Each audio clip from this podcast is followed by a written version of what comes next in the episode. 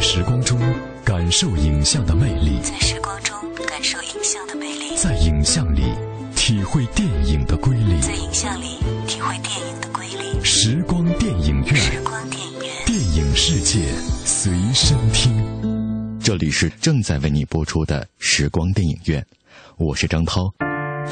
时光电影院，电影世界随身听。首先，我们来关注一组来自电影方面的最新消息。深入片场一线，捕捉最新影讯，片场追踪。Gary Webb, San Jose Mercury News. You believe in conspiracy theories, Gary? No, I don't believe in conspiracy theories. Conspiracies, yes. If I believe it, there's nothing theory about it. 由鹰眼杰瑞米·雷纳领衔主演的犯罪悬疑片《杀死信使》本周曝光了首款海报和预告。本片由打造过《国土安全》《嗜血法医》《基本演绎法》等多部罪案惊悚题材的导演迈克尔·科斯塔自编自导，根据真实事件改编，讲述了普利策获奖记者加里·韦伯揭露丑闻事实的过程，以及面对选择付出代价的故事。deciding whether to share it or not. One of the DEA's most wanted brought in thousands of kilos of cocaine to the U.S. every day. For them. For who? The U.S. government. Or with them. Or at least while they were looking the other way. Jesus. LA, New York, Atlanta. I couldn't sell it fast enough to keep up with supply. Fancy information you have there. 留着山羊胡，背着破烂的布包、牛仔裤和灰西装，惯用左手在记事本上飞快地书写。 杰瑞米·雷纳所饰演的加里·韦伯，就像是所有挖掘真实故事的记者一样，寻根问底、抽丝剥茧。而当可卡因和国土安全问题联系在一起时，故事的真相就像搅和在泥浆中的沙，在人际关系、金钱、利益的层层环绕下难以触碰。而揭露事实，则将他自己的人生、生命，甚至家人的生命，都置于危险之地。他的选择又会是什么呢？本片的助演阵容强大，云集了安迪·加西亚、迈克尔·辛、帕兹维加、玛丽·伊丽莎白·文斯蒂德、罗斯玛丽·德威特等。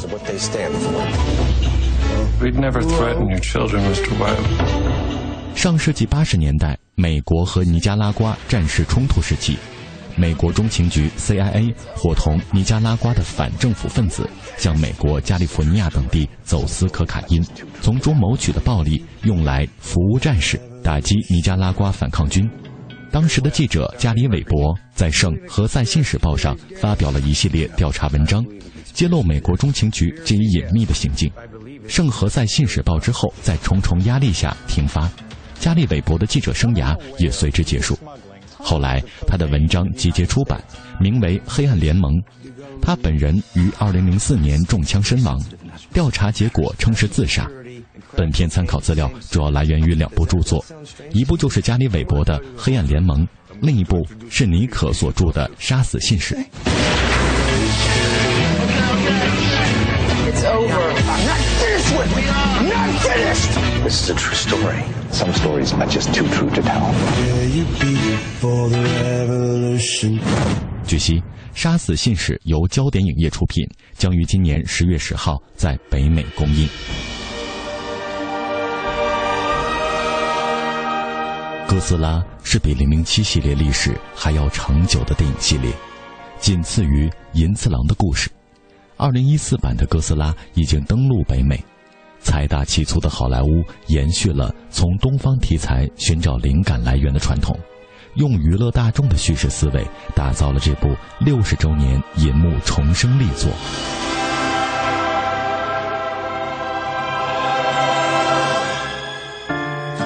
时光电影院，电影世界随身听。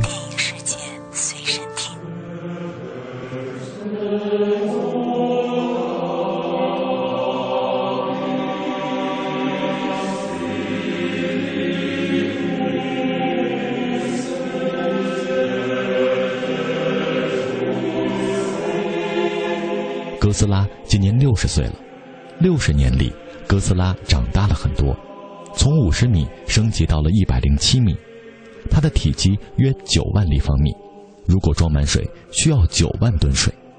但他的性格可能还没有变，永远都是一副正义使者的样子，帅气、高贵又不失可爱。这只诞生于核爆炸的怪兽之王，在经历东宝公司二十八个版本的变迁后，英国导演加里斯·爱德华斯将他又带回到好莱坞。哥斯拉是电影史上最著名的怪兽形象之一，也是日本战后流行文化的标志性符号之一。二零一四年上映的这部《哥斯拉》改编自一九五四年的同名电影，最大程度上忠于哥斯拉最为原始的风貌。讲述了沉睡的古代巨型怪兽被人类意外唤醒，醒来后展现出强大的破坏能力，震惊世界。哥斯拉诞生于1954年，它是比《零零七》历史还长的系列电影。这个日本国宝级的电影银幕形象曾经远渡重洋，渗透好莱坞。它还开创了世界怪兽电影的流派。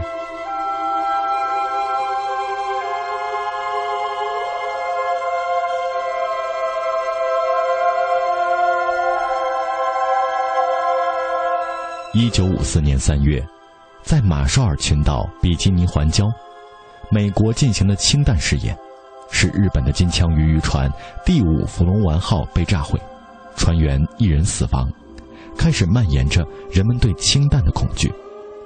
对日本来说，更是第三次核武器的受害。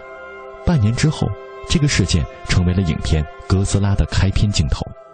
哥斯拉电影三位创作人之一远古婴二。早就在脑海里有一个构思，就是拍一套超越人类所知的巨大生物袭击人类的怪兽电影，来挑战怪兽电影力作《金刚》。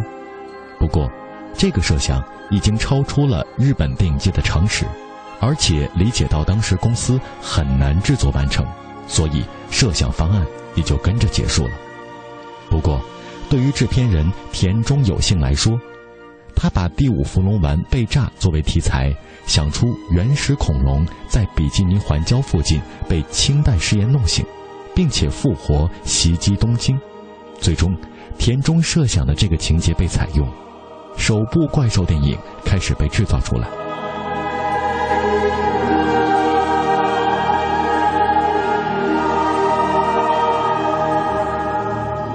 特别摄影技术师远古负责做哥斯拉的造型，把霸王龙、禽龙等作为恐龙模型的原型。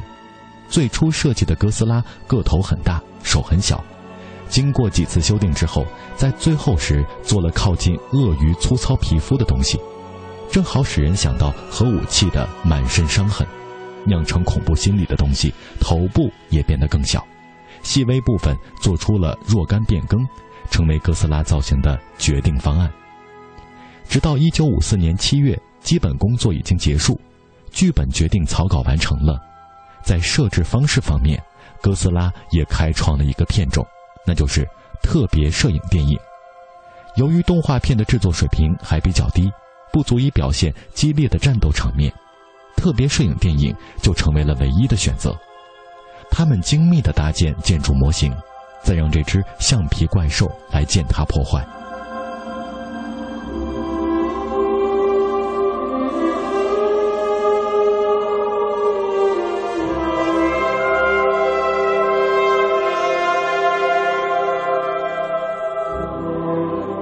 今天的电影技术让你很难想象，一九五四年，这个笨重的家伙是由人类披着一件重重的模拟皮套。在架空的银幕背景下演绎的，而他的同门师兄弟奥特曼其实也是如出一辙。镜头背后的秘密是这样的：塑料制作的哥斯拉的布偶玩具重量也有六十三公斤。手冢圣纪、中岛春雄这两个演员用交替的方法进入布偶玩具饰演哥斯拉，他们破坏小型模型，在画面上显示出巨大的破坏力。特别摄影电影与当代电影赖以常用的电脑特技相比，最大区别在于省钱。曾经有种说法，特效一分钟烧完一百万元人民币，特别摄影电影一分钟则烧掉一百万日元。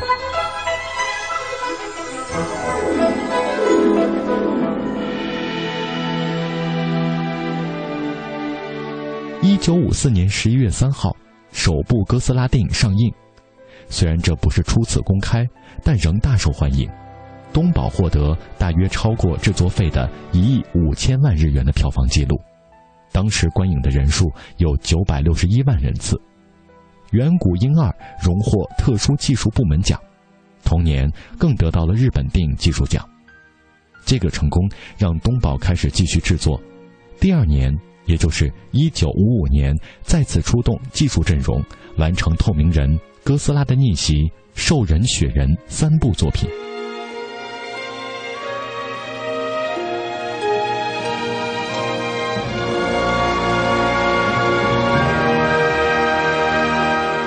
一九五六年，哥斯拉出口美国的梦想实现了。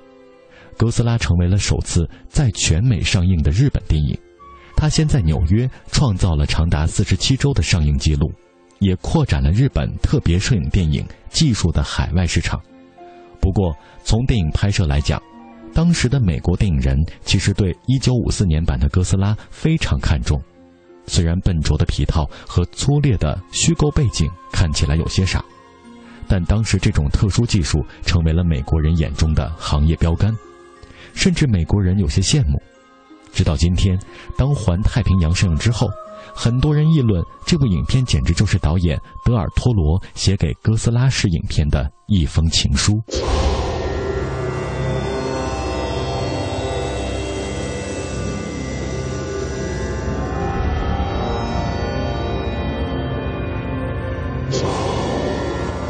回顾影史，哥斯拉诞生的上个世纪五十年代，日本电影正处于高产年代。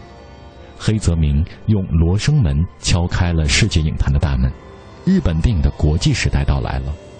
这当然也是哥斯拉走进美国的一个原因。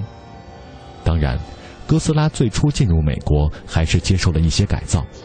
美国的电影人重新剪辑了这部电影，并加入了一个记者的角色。这样最终能够使美国人接受，直到上世纪九十年代，美国观众才看到了未剪辑版本的哥斯拉。不过，哥斯拉在美国得到真正的传播，并非是电影的功劳，而是电视。一位美国人回忆说，他童年时代多数周末下午都是和东宝的电影在一起的，他让他知道了美国以外的世界是什么样子的。《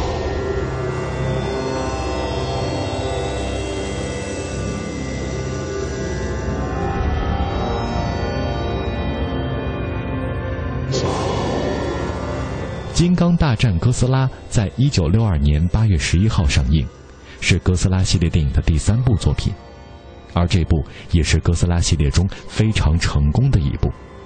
这部电影奠定了大怪兽对决的日本怪兽电影风格。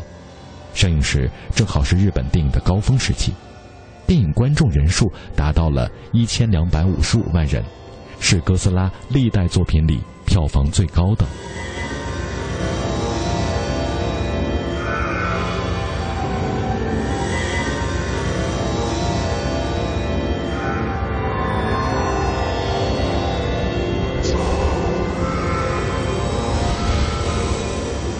上世纪六十年代，日本社会正值战后十年，特别是经济的飞跃式发展，让这个国家的生活方式好像也发生了变化，不再生硬和充满敌意。哥斯拉也不再是一个受战争阴影影响的怪物。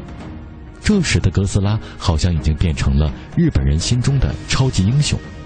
不过，摩斯拉对哥斯拉是一个例外，哥斯拉成了恐怖的魔头。一九六四年的四月二十九号，《摩斯拉对哥斯拉》上映。这部影片虽然还带有日本的政治野心，但已经平和多了。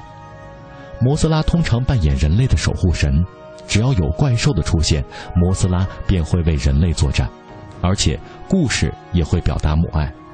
像一九六四年东宝出品的《摩斯拉对哥斯拉》，另外，摩斯拉身边总会有两位妖精小美人。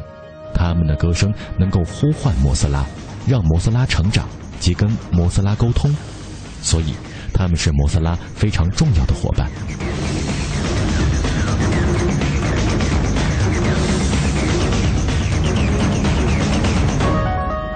到了七十年代，哥斯拉电影的主题发生了巨大的变化。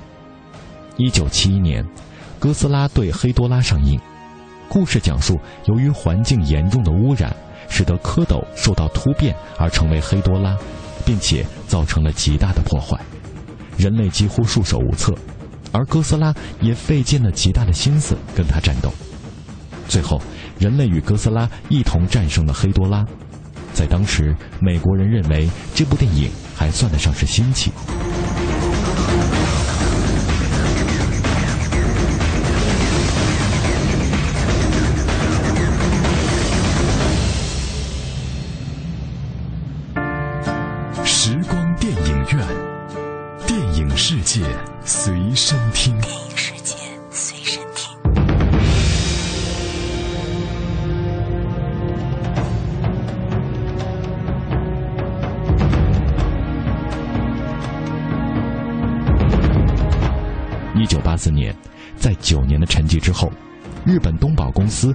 哥斯拉诞生三十周年时推出的哥斯拉，使得这只怪兽奇迹似的在大银幕上复活，并开启了到一九九五年结束的第二次系列创作热潮。哥斯拉的成功复活，除了归于电影特效的进步之外，故事风格与哥斯拉形象重回成熟路线，也是八零年代观众能够重新接受的主要原因。这个时期的哥斯拉舍弃了六零七零年代的拟人化描述，而是重新定位于类似系列原点的破坏者角色。哥斯拉成为了一种让现代人类充满无力感的外形，即使人类已经拥有了先进的科学技术。直至一九九八年的哥斯拉，美国人和日本人产生了巨大的分歧。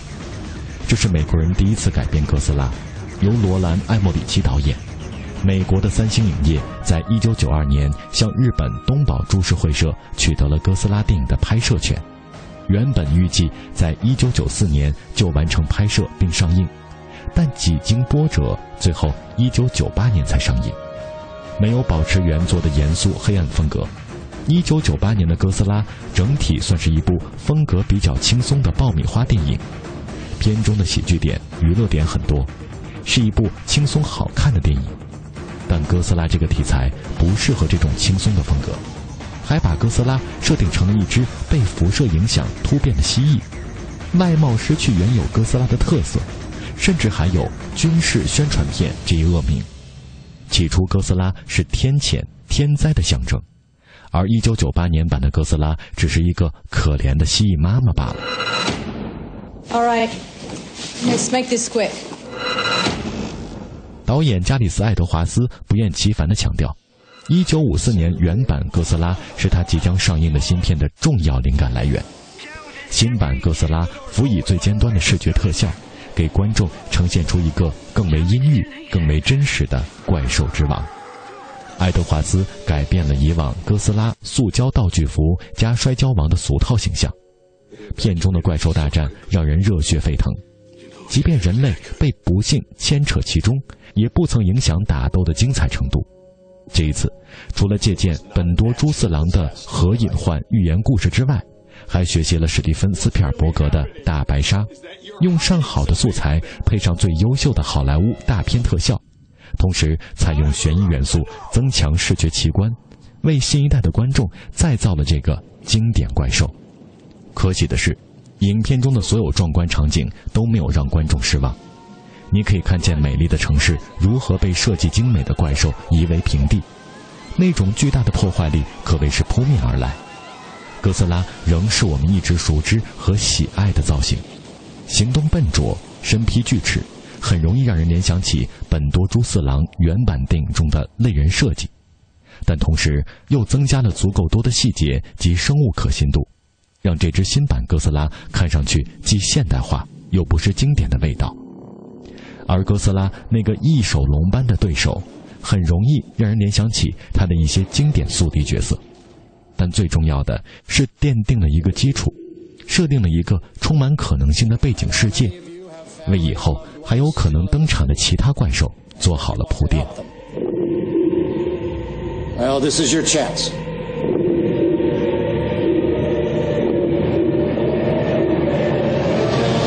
You have no idea what's coming, and it is going to send us back to the Stone Age. 不管怎样，新版轻松地超越了上一部美国版哥斯拉，不仅保持了这只怪兽的原版造型，更尊重了原版素材，并对其充分利用，为这个新版故事打造出框架。但归根结底，本片并不仅仅是整个哥斯拉系列中的新秀。而是利用哥斯拉延续六十年的神话以及其娱乐大众的叙事传统，打造出了一部思想深刻、充满惊喜的影片。它在满足你已有需求的同时，还会让你渴望更多。You have no idea what's coming. It is gonna send us back to the Stone Age.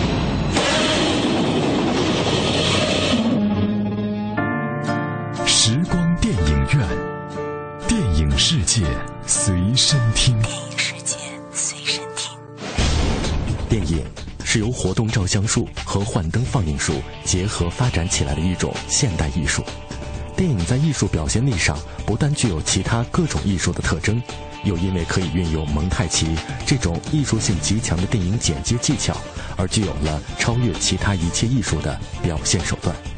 我是张涛。我将和你一起用声音描摹精彩的光影世界。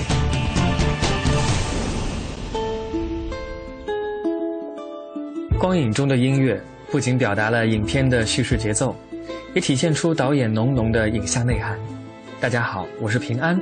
周一到周五每晚十点到十一点，欢迎收听中央人民广播电台文艺之声时光电影院。和我一起在影像和音乐中自由穿梭，只在 FM 一零六点六文艺之声。这里是正在为你播出的时光电影院，我是张涛。大家好，我是平安。休息一下，稍后的时光电影院精彩继续。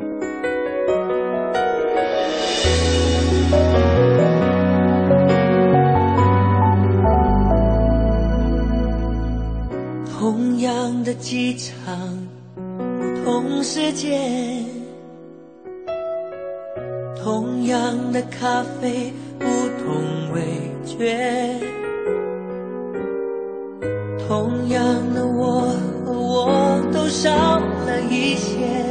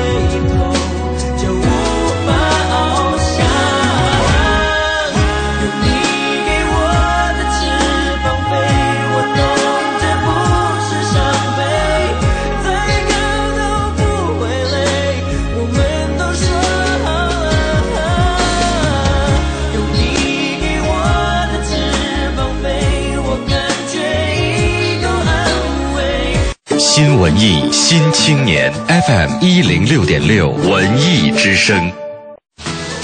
快乐早点到师游戏世界杯专场见面会，本周六晚十点，北京蓝色港湾北德风尚啤酒坊，看球、品酒、看大名，无数大奖现场送出，诚邀您的参加。快乐来得太快，请您系好安全带。换一种生活方式，细细品味怡然的别样滋味。凤凰汇购物中心的后花园凤凰商街，在别样的精彩中等待你的到来。地铁十号线三元桥站 B 出口。凯迪拉克温馨提醒您：关注全天路况信息。燃情霸气近在眼前，即日起至展厅试驾凯迪拉克 ATS，即可欢享足球盛宴，更有机会赢取神秘好礼，挥洒属于你的激情风范。详情以下当地经销商 Cadillac。全程扫描交通路况。提示大家，明天是周二，机动车的限行尾号是一和六，请大家遵照执行。中考期间，也就是明天到二十六号，市区的交通压力将主要集中在早晚高峰时段。从地域上看，将主要集中在市区的主干道以及部分的考点周边的道路。近期呢，北京降雨也是比较频繁，路面上容易出现突发状况，请大家提早出门。华润凤凰汇购物中心温馨提醒您关注天气预报。新天气知冷暖。我们来了解一下天气状况。今天下午呢，北京晴间多云，北转南风二三级，最高气温三十二摄氏度。下班的时候晴间多云，室外温度在三十摄氏度到二十七摄氏度之间。那么今天夜间是晴天，最低气温二十摄氏度。明天白天晴转阴，最高气温三十二度。明晚还有可能会出现雷雨的天气，所以提示大家注意防范。新文艺新青年 FM 一零六点六文艺之声，人保电话车险邀您一同进入海洋的快乐生活。最近好朋友们总问我，天天听你念叨人保电话车险这个好那个好的，满额就送礼。那你看，这不最近人保又送我一张车身划痕修复卡。能到合作 4S 店免费修复车身划痕，你说我能不选人保电话车险四零零一二三四五六七吗？关键是太贴心，你哪儿受得了啊？电话投保就选人保四零零一二三四五六七。欢迎收听海洋的快乐生活。大家好，我是海洋。新学期开始了啊，新来的校长呢抓学风抓的非常紧呐。我是你们的心理学导师，然后各位同学回去之后找他开导，啊，然后海洋听完之后就找校长去了。校长思维导，校长，我早恋了，我不敢跟我家里说，我好痛苦，怎么办呢？校长啊，校长，嗯，完了，校长特别和蔼的就说了：“海洋啊，别着急，慢慢说。”把你的名字和你的班级写下来给我，朋友们。第二天，我被开除了。后来谭咏麟写了一首歌，就送给我们校长。我们说什么歌？披着羊皮的狼。海洋的快乐生活，下个半点见。海洋的快乐生活由人保电话车险独家冠名播出。电话投保就选人保，四零零一二三四五六七，一零六点六，快乐在左右。在时光中感受影像的魅力，在时光中感受影像的魅力，在影像里体会电影的瑰丽，在影像里体会电影的瑰丽。时光电影院，时光电影院，电影世界随身听。这里是正在为你播出的时光电影院，我是张涛。大家好，我是陆川，我是苏海英，我是俞飞鸿，我是胡歌，我是 Kenny 关之斌，我是熊乃瑾，我是陈浩民，我是陈子涵，我是林子颂，我是霍建华。我爱上海，我爱上海，我爱上海。国际电影节，我爱上海。国际电影节，我爱上海。国际电影节，关注上海，关注上海，关注上海。国际电影节，关注上海。国际电影节，关注上海。国际电影节，关注上海，关注上海。国际电影节。第十七届上海国际电影节。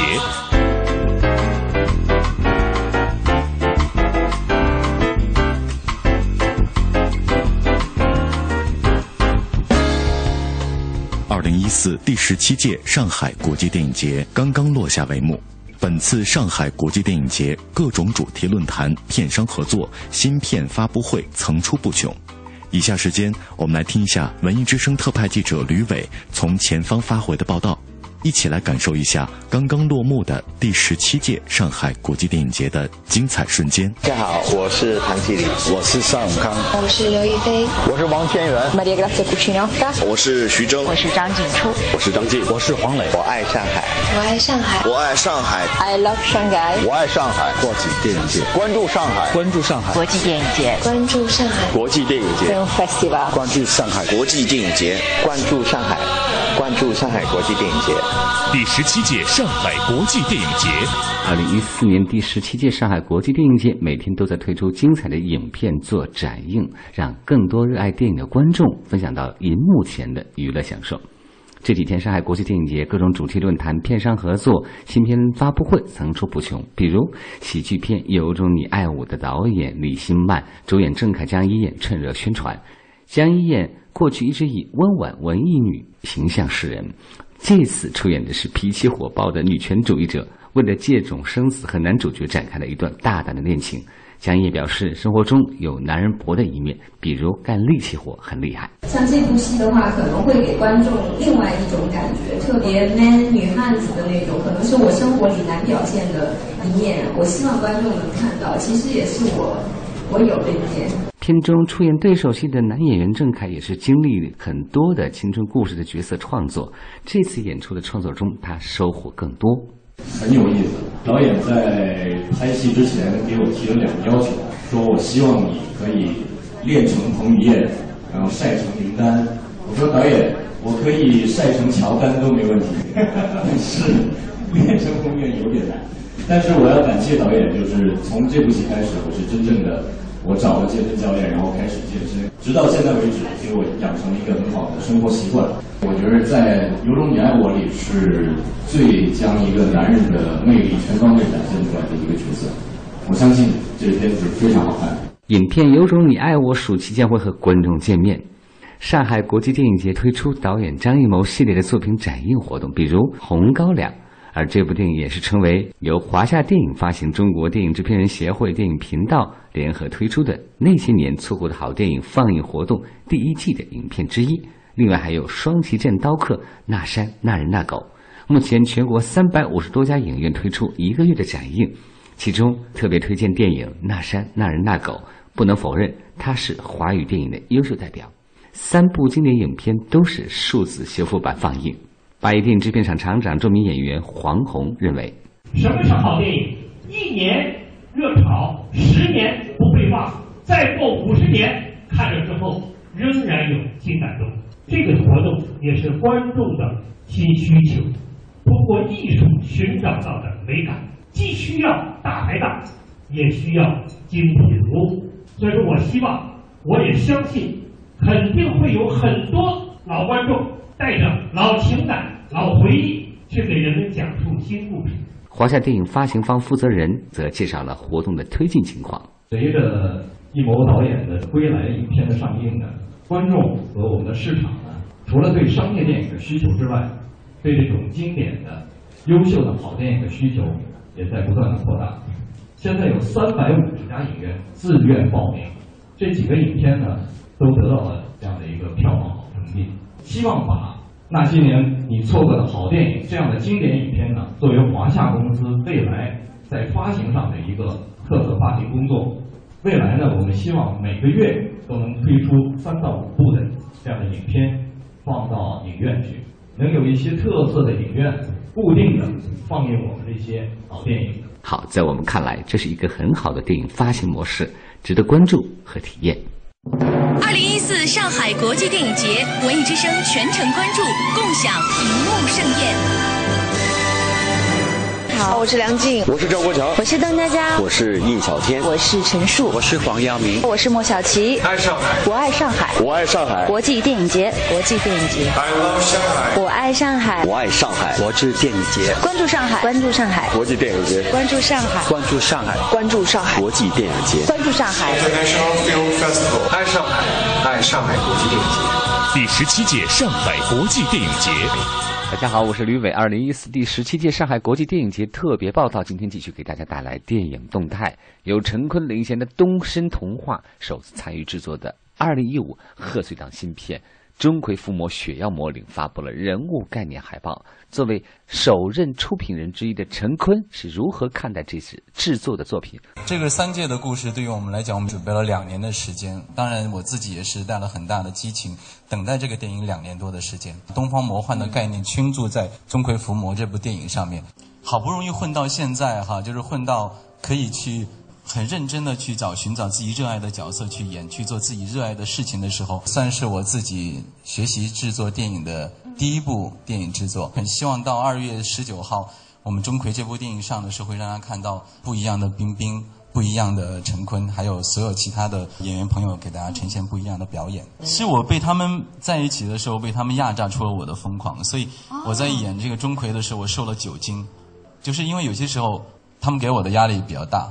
让我四个小时化妆，特效的时候花八个小时。我是一个好不容易争取到这个角色去扮演的一个演员，可以在这样一个我从来没有想象到一个魔幻题材的电影里面，终于魔幻跟我有关系了。之前我演的戏都是看到我旁边的人有关系，跟我没有什么太多关系。所以这次跟我有直接关系的时候，我就非常嗨。因为我嗨这个，我很嗨所有的魔幻题材的人物。包括这一类的电影，特别是中国几千年的历史上有很多可以被挖掘、发现的一些魔幻题材可以被开拓，所以我也到这一次我们钟馗伏魔的时候，我就是全情的钻进去。我相信你听刚刚我说话的节奏，也能感觉到我今天的兴奋，特别的高兴，并且我能够等待这一刻，并且到二月十九号上映之前，我充满了信心。嗨起来，四小时、八小时的拍戏准备，高强度时间的折磨。都是从细节上体现了陈坤及合作者们对中国的这部东方魔幻色彩大银幕作品的极致努力。我们期待一下吧。相对来说呢，成龙的团队中对古代神话战争历史的题材影片把握就比较轻松悠闲了。成龙为了宣传他的新片《天降雄狮》，从北京国际电影节亮相后，紧接着来到了上海国际电影节继续热身。那么，在上海自己的成龙电影艺术馆推出了全国际阵容合作，成龙邀请到约翰·库萨克、阿德里安·布劳迪一起演绎这个古代传奇故事。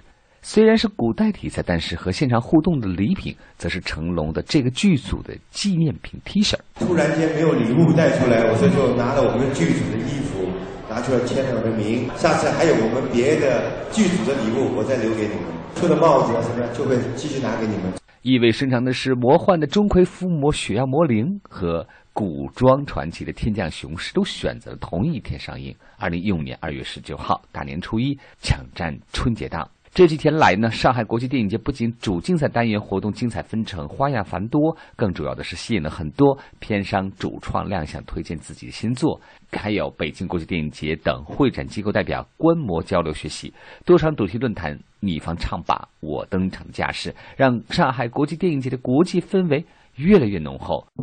二零一四上海国际电影节，文艺之声全程关注，共享荧幕盛宴。大家好，我是吴思远，我是陈妍希，我是耿乐，我是郭晓东，我是应采，我是张国立，我是左小青，我是吴君如，我是王志飞，我是李丽萍，我爱上海，我爱上海，我爱上海，我爱上海。国际电影节，我爱上海。国际电影节，关注上海，关注上，关注上海。国际电影节，关注上海，关注上海。国际电影节，关注上海，关注上海国际电影节。第十七届上海国际电影节。下面看到的是和眼下火热的世界杯有关的新电影动态。据说这部和足球有关的 3D 动画片《巴西库大冒险》，虽然很多成分是和足球相关，比如说呢，出品方是恒大集团的恒大影视，发布会现场更邀请到恒大俱乐部的知名球员郑智父子及队友一起站台助威，将会用自己的声音来为片中角色提供开口说话的机会。不过呢，导演则是一位女性刘可欣，大家好，我是电影《巴西库大冒险》的导演，我叫刘可欣。里面有体育和英雄类型的这个题材是首部 3D 动画电影，讲述一个不愿意送花的、嫌送花这个活动很低级的一个送花少年，如何在想当龙骑侠这个梦想中经历了不知道就是只想当大英雄，到最后发现当一个很大的英雄，不如去当一个在生活中能够对朋友们、能够对家人多做一些细小。小的事情的这么一个平凡的大英雄的这么一个过程，送花少年放弃了龙骑侠的这个称号。他说：“和平的时间，我们也许不需要龙骑侠。如果这个世界不需要龙骑侠，可能会更好。”这个档期应该是十一档或者是圣诞档。二零一四上海国际电影节，文艺之声全程关注，共享荧幕盛宴。我是关世关锦鹏，我是顾长卫，我是伊能静，我是廖凡，我是周冬雨，我是明道，我是高大河，我是李晨，我是陆毅，我是秦昊。我爱上海，我爱上海，我爱上海。国际电影节，我爱上海。国际电影节，关注上海，关注上海。国际电影节，关注上海。国际电影节，关注上海，关注上海。国际电影节，关注上海，关注上海国际电影节。第十七届上海国际电影节。网络上可爱的 QQ 农场里边究竟会发生什么样和电影有关的故事？近日因《爸爸去哪儿》节目火了一把的导演王岳伦执导的暖心陪伴剧《小公主的愿望》首映了。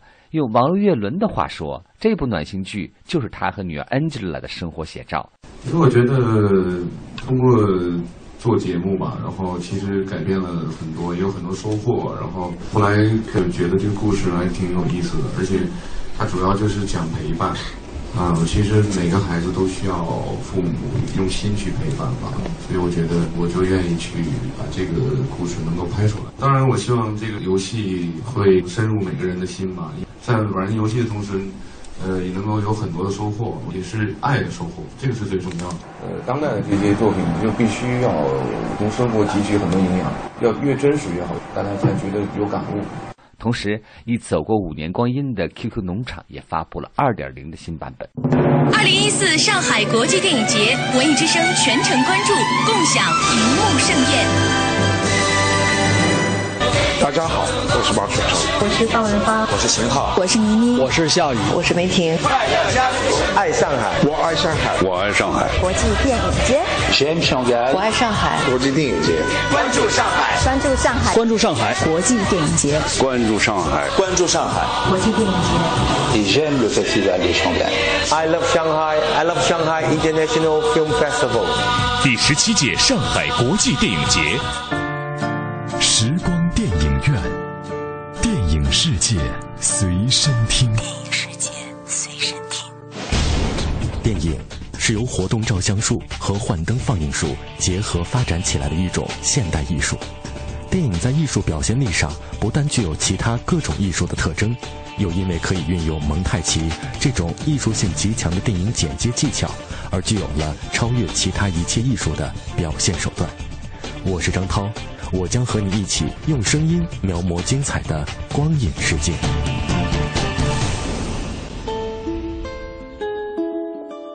光影中的音乐不仅表达了影片的叙事节奏，也体现出导演浓浓的影像内涵。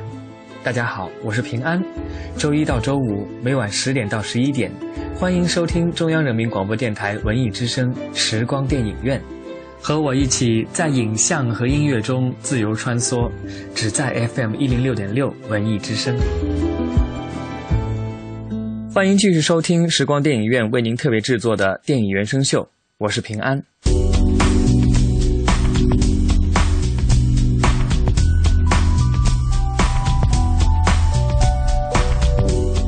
詹姆斯·霍纳在电影《燃情岁月》中的作品《秋日传奇》，把他的交响乐配乐功底完全展示了出来，并且巧妙而又精彩地运用了日本的洞箫来展现出电影里的印第安文化色彩，将电影的主题原原本本地展现在观众面前，成功塑造了由布拉德·皮特扮演的男主角特里斯汀。很好的展现了他内心时而宁静，时而狂野，飘忽不定又潇洒不羁的个性。今天的电影原声秀，我们就来分享这首经典的《秋日传奇》，来自大师詹姆斯·霍纳。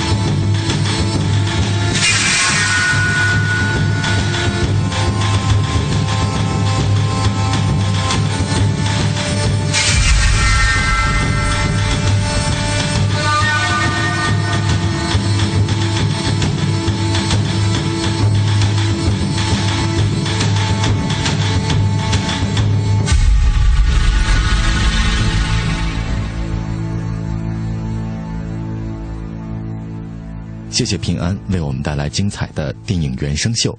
今天的时光电影院就到这里，感谢各位的收听，下次节目我们再会。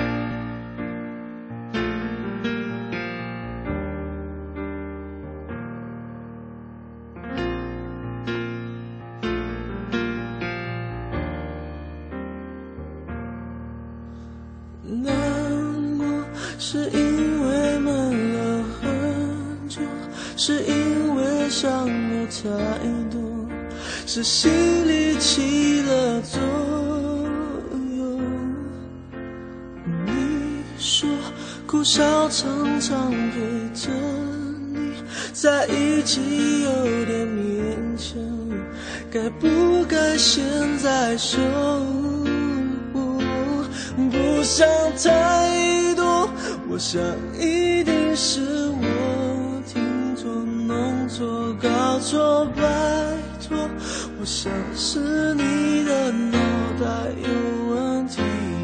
随便说说，其实我早已经猜透、看透，不想多说，只是我怕眼泪站不住。